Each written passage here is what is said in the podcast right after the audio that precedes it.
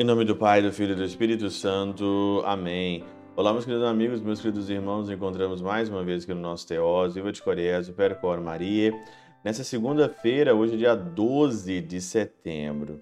E eu queria agradecer todas as pessoas que contribuem com o Teoses, muita gente nos ajuda de fato, e você ainda que não contribuiu, nos ajude aqui no Teose para a gente terminar esse mês de setembro, terminar aí né? É, pagando todos os nossos, nossos compromissos aqui. E aí então a gente confia muito na providência divina. E você que é providente, você que sente o coração tocado, claro, que o Senhor vai te dar cem vezes mais e no final a vida eterna. O desde já o nosso muito obrigado. O evangelho de hoje, de Lucas, no capítulo 7, nessa segunda-feira, é o evangelho aqui daquele centurião que estava com o seu servo ali doente e ele manda, né? É, pede ao Senhor ali, as pessoas insistem, né? Ele merece, ele merece é, que o seu pedido seja ali ouvido. Só que o centurião ali, esse oficial, ele é uma pessoa de fé. E ele diz ali, Senhor, eu tenho empregados, né? É, que eu mando vai, ele vai, eu mando vem, ele vem. Então, dize uma palavra e eu e minha casa nós seremos salvos. Diga uma palavra, Senhor Jesus, e o meu empregado ficará curado no versículo 7. Essa, esse mando, mandar, né, é um sinal de muita fé porque é, São João Crisóstomo diz que esse verbo fase designa, designa uma ordem dirigida a um servo. Então, quando você fala é, faz isso daqui, é o seu empregado. Né? E aí, então, a comparação aqui de São João Crisóstomo ela vai muito mais além, né?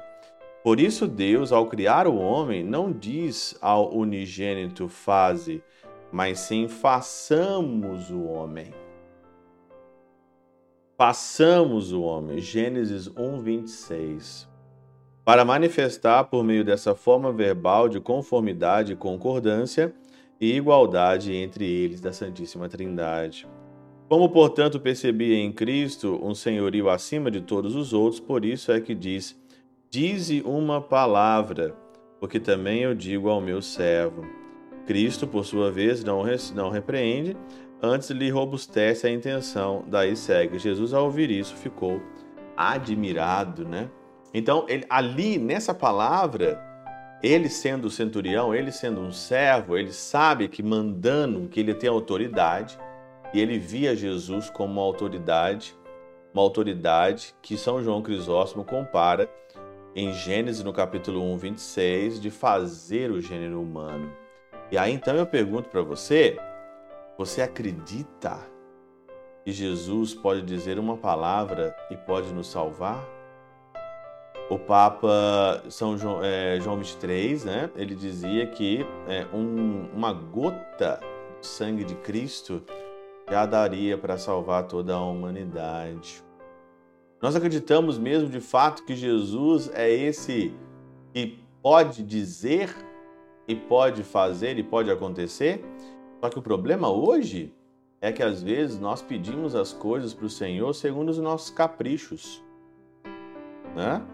Aqui o centurião estava com um pedido não por capricho.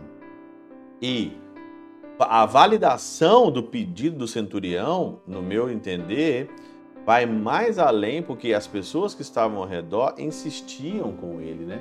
Insistiam com Jesus. Ó, versículo 4. Chegando onde Jesus estava, pediram-lhe com insistência: o oficial merece que lhe faça esse favor. O oficial merece que lhe faça esse favor. Estava uma rede de intercessão ali naquele momento. E aí então Jesus, juntando tudo isso, a fé dele, juntando a insistência da comunidade que estava ali, das pessoas que estavam ao redor, faz então o um milagre.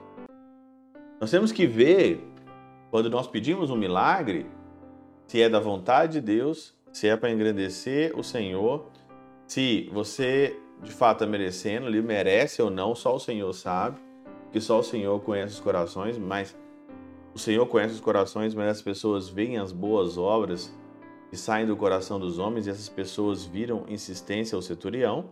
Aí então a gente pergunta: Senhor, da tua vontade que isso se faça, diz uma palavra, e minha casa será salva. Diga uma palavra, e o centurião será salvo.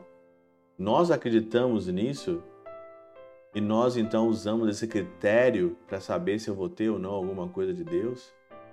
É muita coisa que envolve aí. Não é um passe de mágica, né? Você pede uma coisa e você já vai ali e você já vai é... já vai tendo naquela hora. Tem muita coisa no meio que precisa ser julgado. E vamos ver também se você precisa. Se você precisa, se isso convém a você. Não é só sair pedindo coisas e achar que você vai receber. Não é assim que funciona. Pela intercessão de São Chabel de Mangluf, São Padre Pio de Peltrautina, Santa Teresinha do Menino Jesus e o Doce Coração de Maria, Deus Todo-Poderoso vos abençoe. Pai, Filho e Espírito Santo, Deus sobre vós e convosco permaneça para sempre. Amém.